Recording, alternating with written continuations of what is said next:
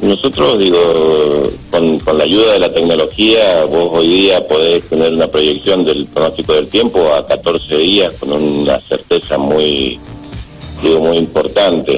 Eh, venimos ya desde la semana pasada sabiendo que este frente iba a, atravesar, que lo que está sucediendo eh, era previsible con un 60 o un 70% de posibilidades y desde el sur, desde, específicamente desde San Rafael y Malargüe, le habíamos solicitado al gobierno de la provincia que bueno que, tuviera esa consideración en, el sentido de eh, justamente, como bien decís vos, eh, por los protocolos de COVID eh, hay una serie de exigencias que tienen que ver con la ventilación, que tienen que ver en el, en el traslado, que tienen que ver en el transporte. Y bueno, justamente con esta proyección del tiempo, bueno, como otra de las de los de los de los pedidos o como otros de los requerimientos que se le hace a la provincia nunca tenemos ni siquiera respuesta ni siquiera atención ni siquiera devolución ni siquiera un digo entonces eh, es muy difícil desgraciadamente es muy difícil eh, ir atendiendo situaciones que están muy lejos de la casa de gobierno y solamente eh, bueno le dan curso a aquellas demandas que se les dan ahí en, en, las cuadras próximas a la casa de gobierno no mm. Sí, no, eh, un tema que, bueno, lamentablemente viene pasando desde hace mucho tiempo y pareciera ser que no, no va a haber mucha solución con respecto a eso. O sea que directamente con esto no queda otra que esperar a ver qué dice el gobierno. Es así, porque en definitiva, digo, tiene la, la, potestad, eh, de, hecho, inclusive sabemos que, que hay escuelas que, bueno, que, por su condición de, de, de accesibilidad, digo, de transporte y demás, esta situación las, las eh, transforma en de alto riesgo el poder llegar a esas escuelas. Entonces, eh, no solamente la comunidad educativa referida a los docentes, a los celadores, a los, a los equipos de gestión, sino a los papás, a los alumnos. Entonces, eh, digo, esta situación de, someternos a riesgos, que también de quedar aislados, o sea, hoy se han trasladado muchísimos trabajadores y muchísimos alumnos a diferentes puntos y con la intensidad que tenemos acá en la ciudad, más tenemos fotos desde Lucía, desde, desde, la parte sur de Malvinas, desde, desde todos los lugares, desde el Niwil, eh, digo, esto eh, no hace otra cosa que aumentar riesgos, no solamente riesgos de, de, de, salud en cuanto a poder contraer alguna enfermedad, sino riesgos reales de accidentes que verdaderamente esto puede ser eh, previsible. Entonces, digo, tiene que haber una atención, tiene que haber una definición política. Quienes tiene a cargo la delegación San Rafael, en San Rafael, debería tener la potestad para decidir y no solamente ser un mero interlocutor o un eslabón de, de comunicación, sino que tenga poder de decisión. En la medida que eso no ocurra, vamos a seguir dependiendo de la voluntad política de Mendoza a 250 kilómetros y con un despacho totalmente calefaccionado y con una y con un café caliente, ¿no? Claro, sí, no, ahí tenemos una gran diferencia entre una cosa y la otra. Em, hay otro tema que creo que más allá de todo esto, ¿no? que es primordial el tema de la salud. Luego, y como hemos venido estando hablando durante toda la pandemia, ¿no? hemos venido hablando de salud, de economía. La parte de economía también está complicada de parte de la docencia. Hace poco se conocían algunos números y asombrados lo charlábamos aquí con el equipo. Lo que cobra un celador, por ejemplo, un maestro inicial, que no pasan los 30 mil pesos, 30 mil y, monedas, eh, en el caso de un docente, y evidentemente con eso no se puede vivir, ¿no? Con eso uno no puede llegar a decir, bueno, eh, llego a fin de mes, llego holgado, puedo eh, pagar el gas, la electricidad, que en esta época la verdad que empieza a ponerse un poco más pesado. Eh, ¿Cómo están con el tema de paritarias? ¿También hay algún indicio o algo? ¿O estamos exactamente igual que con lo demás, eh, con un silencio? No, desgraciadamente estamos en todos los órdenes, en todos los frentes de la misma manera. O sea, eh, venimos de un, de un 2020 sin ajuste salarial, con la pérdida del poder adquisitivo y, una pérdida del 50% de nuestros haberes, con una proyección del 2021 estimada del 20 y algo por ciento, ya tenemos el 53% eh, interanual.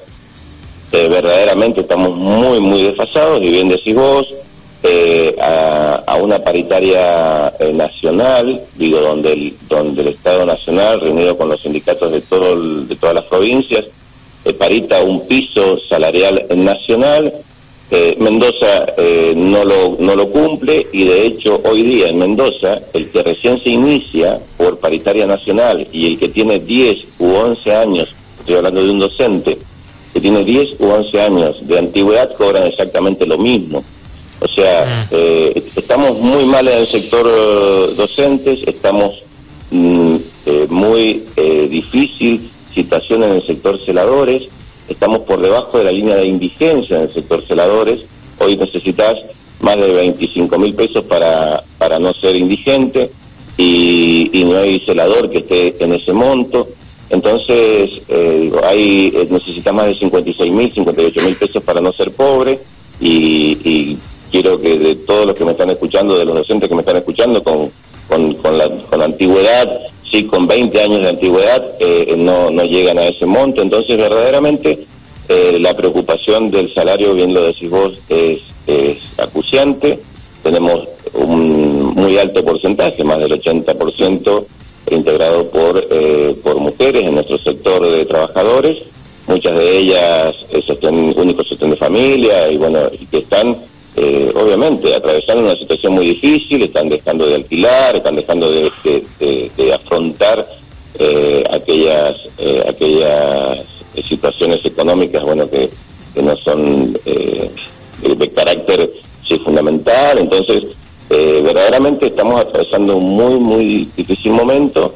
Y bueno, y en ese sentido, eh, por decreto, lo que lo que estimó el gobierno, sí, aumentos en negro, veníamos desde hace 14 años que no teníamos aumentos en negro, tenemos un sueldo que habíamos blanqueado a través de 14 años de, instancias de paritarias y demás, ahora le aportaron cuatro mil pesos en importes en negro, eso repercute obviamente al salario o a la proyección del salario en función a los que, a los que se van a jubilar.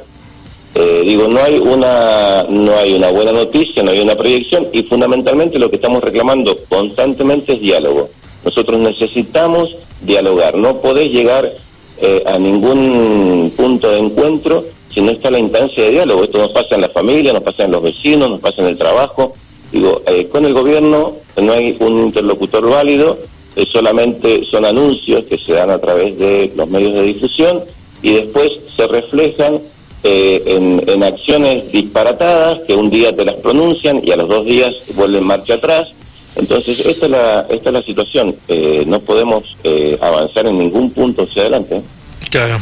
Sí, eh, lamentablemente no, esto lo venimos escuchando, creo que eh, tres, cuatro, cinco, seis veces que hemos hablado con usted a lo largo del año venimos con, con, los mismos pedidos, ¿no? con los mismos inconvenientes. El tema es que la inflación sigue aumentando, los gastos siguen siendo cada vez más altos. Y usted hablaba algo recién que es muy especial, el tema de los alquileres, porque mm, eh, escuchaba el número, ¿no? Y algunos alquileres, supongamos que es una, un sostén de familia, una casa con dos habitaciones, están también bastante altos, o sea que estamos hablando de que a veces el docente tiene que trabajar para pagar el alquiler y después ver cómo más o menos va viviendo durante el resto del tiempo.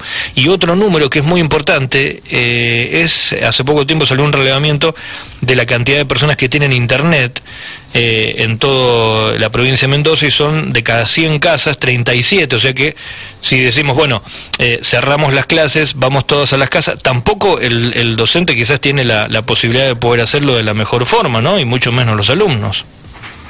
Es así, esa es la realidad, esa es la realidad. Y en el territorio te diría que si esto, digo, porque acá lo que haces es una media a nivel de... Sí, en, el sur es mucho más bajo, eh, baja del 30%. Claro, exactamente, exactamente. Y lo otro, digo, acá eh, es preocupante que, que justamente la conectividad, porque esto hay que garantizar conectividad tanto sea a docentes como a alumnos, si no se haya hecho una sola acción en ese sentido.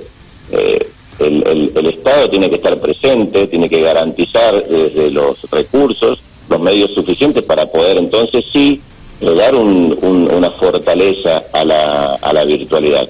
Y acá te quería agregar algo que, es, es, un, es un eje muy importante en el sur y que no sucede en el, en el norte en cuanto a los trabajadores específicamente de la educación y, y extensivo a los empleados públicos, eh, que es eh, lo que está sucediendo con OSEP. OSEP, eh, hoy día eh, estoy eh, acompañando una gestión de alguien que es diabético, por ejemplo, que era, eh, digo, atravesado por una enfermedad eh, donde tenía el 100% de la cobertura de sus de sus medicamentos. Hoy día OSEP le, le reduce esa cobertura en el 50%, aduciendo que han aumentado mucho los medicamentos. Ese 50% para el celador puntual, celadora de, la escuela de Malvinas, ¿sí? en Malvinas, esa celadora tiene que pagar 5.500 pesos porque sus remedios por diabetes salen 11.000 pesos. Entonces, volvemos otra vez, esa, esa señora gana 20.000 pesos y tiene nada más que afrontar por su razón de, de, de salud 5.500 pesos en, en, remedios de diabetes. Pero hay una ley, eh, hay una ley ahí, o sea, a usted no, no le interesa mucho tampoco respetar la ley en ese sentido. Bueno, es que, es que eh, de eso se trata, o sea, eh, hay una ley donde dice que eh, eh, esto no debiera ser, uh -huh. pero OSEP empieza, ¿me entendés?, con estas cosas internas donde afecta fuertemente, fuertemente la economía de los trabajadores, los empleados públicos. Entonces, estas son las cosas que son del mismo empleador. No estamos hablando que OSEP tenemos que hablar con... Es una prepaga, tenemos, claro. ¿me Sí, sí, entendés? sí. Tenemos que hablar, es el mismo empleador, es la misma problemática. Ahora, dirijámonos y nos dirigimos a OSEP San Rafael, donde hay dos directores de OSEP, y también son eh, gestores o son eslabones de conexión para poder eh, llegar a Mendoza, que nunca llegamos y nunca tenemos respuesta, y obviamente las respuestas no se dan para el sur. Estas son las situaciones eh, muy difíciles eh, del sector, fundamentalmente de trabajadores y empleados públicos en su conjunto, y bueno, eh, que como decís vos, todo repercute, todo repercute en el salario, todo. Bien. Entonces, verdaderamente eh, la situación es muy, muy difícil, ¿no? ¿Tienen pensado alguna medida o algo, no sé, algún paro, alguna medida de fuerza con respecto a esto, como para por lo menos llegar a tener un, una mesa de diálogo, digo? Mira, eh, eh, se, han, eh, se han tratado de llevar adelante medidas de, frente a, bueno, a, no exponerse y, atendiendo a, a, a, la situación de, de, de, todo lo que por protocolo hay que respetar eh, en todas las instancias para poder visibilizar y demás. Pero verdaderamente, digo, no hay una voluntad, no hay una voluntad de diálogo, no hay una voluntad de decir, eh, solucionemos por lo menos aquellas cosas donde no hay que poner recursos. Eh, no hay una no hay una no hay una voluntad en decir a ver qué cosas son las que hay que ordenar porque acá verdaderamente primero hay que ordenar hay que priorizar hay que eh, atender y hay que llegar con eh, digo a veces que existe el mecanismo o existe la solución pero no se informa debidamente. Vos ves las cartelerías que, que, que tenemos de, de OSEP o sea la, la pauta publicitaria que tenemos y decime a dónde hay una información real. Verdaderamente lo que hacen eh, es, poner en, en, en, evidencia el gasto en, pauta publicitaria, pero no hay un, un, contacto. Yo los invito, y lo he hecho con el director de, de, OSEP acá en San Rafael, que llamen al 0800, que ellos mismos llamen al sistema donde ellos propician cómo se atiende al, al, al afiliado y te aseguro que son los primeros que se van a dar cuenta que eso no funciona. Entonces, tenemos verdaderamente un monstruo que, que no refleja la, lo que verdaderamente tiene que hacer, que es atender, atención, atención a eh, los afiliados y que esos afiliados están distribuidos territorialmente en todo el sur de la provincia. Porque te estoy hablando de una señora que vive en Malvinas, que es celadora en la escuela de Malvinas, hay eh, personal, docentes, directivos que viven en Montecomán, en Rebel Padre, en Jaime Prat, y bueno, que se tienen que trasladar para hacer una consulta porque la línea de teléfono no funciona y lo único que tenés es una línea de teléfono donde te, te habilita un, un, intercomunicador. O sea, nunca hablas con alguien. Y si hablas con alguien, hablas con alguien que está en Mendoza. Entonces, digo, estas cosas no sirven, no, no, no funcionan. Y bueno, eso es lo que le solicitamos y los descuentos eh, lo dieron ustedes como primicia eh, la semana pasada, mayores cada vez mayores descuentos y cada vez menos servicios. Hay que decirte de los coseguros y lo venimos denunciando, los prestadores que están cobrando cada vez coseguros más altos, por fuera de convenio. Bueno, y eso no hay una solución en eso, y eso es la misma gestión de hace cinco o seis años. ¿eh?